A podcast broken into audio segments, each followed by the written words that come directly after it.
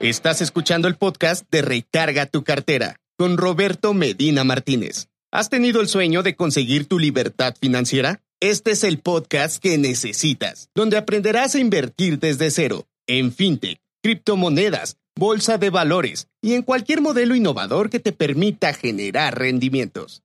No mires tu cartera vacía, mejor recarga tu cartera.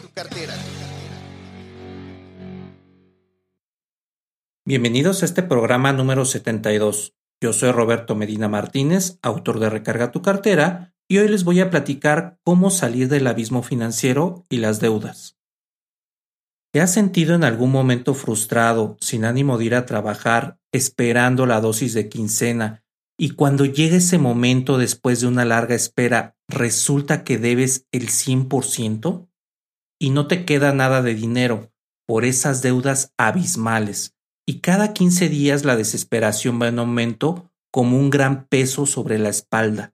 Vamos abarcando varias preguntas que te has generado últimamente, las cuales repites una y otra vez en tu mente como un carrusel que gira y no te deja tranquilo para que puedas salir de ese gran abismo financiero.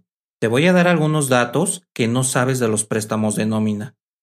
La razón por la cual los bancos en México son diversos y muy exitosos es porque muchos mexicanos no tienen la educación financiera. La educación financiera es una herramienta que todo mundo debería de entender y tener para poder llevar unas finanzas personales sanas. Ahora te voy a platicar una historia personal de cómo me endeudé hace muchos años.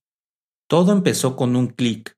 Hace varios años, cuando me disponía a retirar dinero del cajero, ingresé mi tarjeta de nómina y mañosamente en donde siempre estaba el botón de retirar apareció un botón verde totalmente idéntico y este decía toma un préstamo por 40 mil pesos. Inmediatamente no pasaron ni tres segundos y el dinero ya estaba depositado en mi saldo, sin saber el interés, sin contrato y sin los esquemas de pago.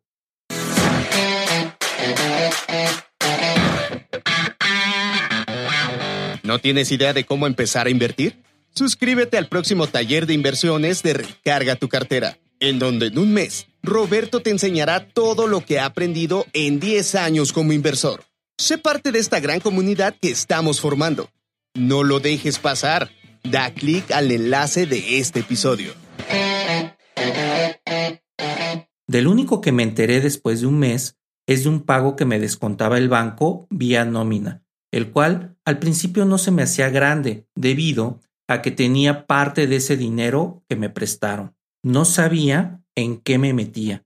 Posteriormente, debía de pagar 3.500 pesos al mes y después de pagar un año completo, veía que la cuenta no disminuía su valor. Esto me preocupó, ya que según mis cuentas 3.500 por 12 meses me daban 42.000 pesos y aún debía 30.000 pesos. Imagina mi frustración en ese momento. Y entonces me pregunté, ¿cómo me pasó esto? Averiguando un poco, resulta que un año me pasé pagando el interés de 46% anual. Quiere decir que en un año mi deuda había subido casi el 50%, volviéndose impagable. A esta parte la llamé la bocanada de oxígeno. Recuerdo que en unas utilidades que recibí en una empresa donde trabajaba, totalicé el pago. Cuando vi el recibo, no lo podía creer y me cobraron un recargo porque no pagué en los cuatro años que era el plazo de mi contrato, el cual nunca firmé. Esta parte de la historia la llamé de nuevo la burra al trigo. Me sentía vacío como si algo me faltara.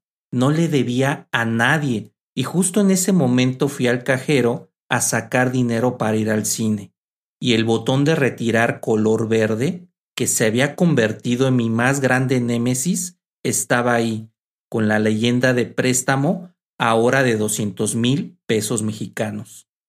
De nuevo el martirio de pagar sin contrato, sin saber la tasa de interés anual y sin aprender del pasado. Recordé la frase que decía lo siguiente, quien olvida su historia está destinado a cometer los mismos errores. Y te estás preguntando en este momento, ¿y qué pasó con esa deuda? Primero que nada, me lo gasté porque tenía una necesidad familiar muy grande, pero los pagos eran tan altos que caí en impago. Quiere decir que ya no pude pagar la deuda. A esta parte de la historia la llamé Bendita tranquilidad, cuánto te extraño. El despacho de cobranza estaba encima de mí y me hablaban día y noche. Se afectó mi buró de crédito y duré muchos años sin pagar porque estaba muy molesto conmigo mismo por tomar ese dinero ya teniendo la experiencia anterior cuando pedí los cuarenta mil pesos. Pues toqué fondo y me empecé a informar con mucho coraje por ese error cometido, totalmente en el abismo financiero. Aprendí lo siguiente. 1. Me debieron por ley dar un contrato y lo debí de firmar de enterado. Número 2. Debí de estar notificado del plazo y la tasa de interés, el cual era del 46%. Número 3. También estar informado del interés sobre el interés que me generaba por no pagar o atrasarme en un pago, el cual era 12% mensual adicional a ese 46% anual. En algún momento me sentí que al banco no le importaba que yo no pudiera pagar, ni tampoco le preocupaba que yo cayera en impago. La irresponsabilidad de los bancos al dar créditos de esa manera, generando ganancias a costa de la ignorancia de las personas, es algo muy común en países que tienen poca educación financiera. A esta parte de la historia la llamé el cuchillo de doble filo. Cosas que no sabía de los bancos. 1. Ellos contratan un seguro por el cual no pierden su dinero. Número 2. Si no pagas los intereses, los cuales, como te platiqué, son ilegales en otros países, te pasan con el despacho de cobranza. Número 3. Estos despachos no están regulados y maltratan a los deudores con un acoso de verdad inhumano. Número 4. Te meten al buró de crédito por impago de manera inmediata desde el primer mes que dejas de pagar. Después de toda esta tortuosa experiencia, llegué a las siguientes conclusiones. La forma mañosa en que colocan el botón de préstamo en los cajeros, mi némesis más grande, me hace pensar que hay gente que se equivoca o no se fija y lo oprime sin querer. El no preocuparse por el deudor y no presentar los contratos son definitivamente formas poco éticas de los bancos.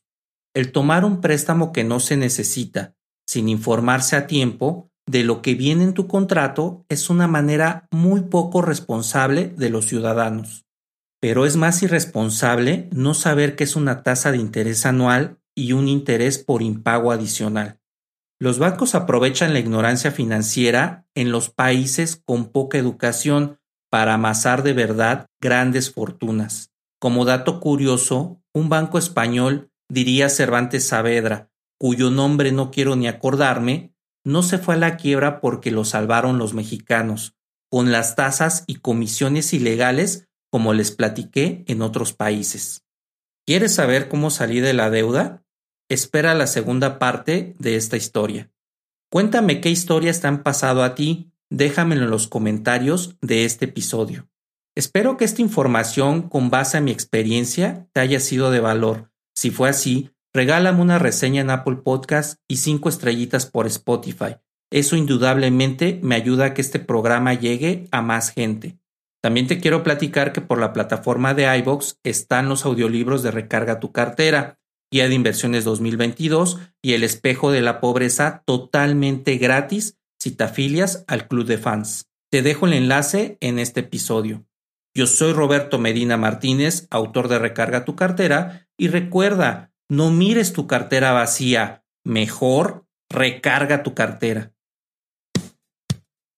¿Quieres saber más sobre el mundo de Recarga tu cartera? Escríbenos en nuestro blog recargatucartera.com y búscanos en todas nuestras redes sociales como Recarga tu cartera. También puedes comprar los libros de Roberto en Amazon y tomar los talleres de inversiones.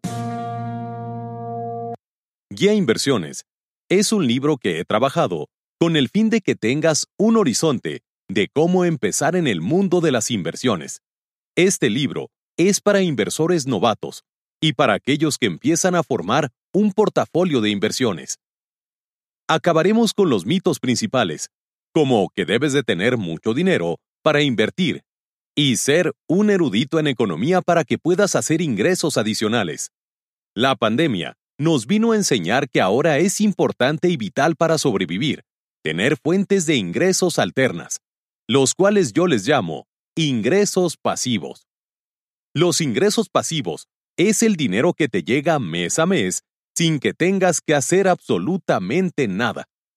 Cuando supe qué son los ingresos pasivos, me explotó la cabeza. Empezar a comprar acciones en la bolsa de valores te puede llevar cinco minutos, pero hacer análisis fundamental y técnico para que vayas a largo plazo, eso sí es una verdadera odisea. También comprar títulos en la bolsa es sencillo, pero el dolor de cabeza es escoger bien para que te den rendimientos arriba de los índices bursátiles, como el índice de precios y cotizaciones y Standard Poor's 500.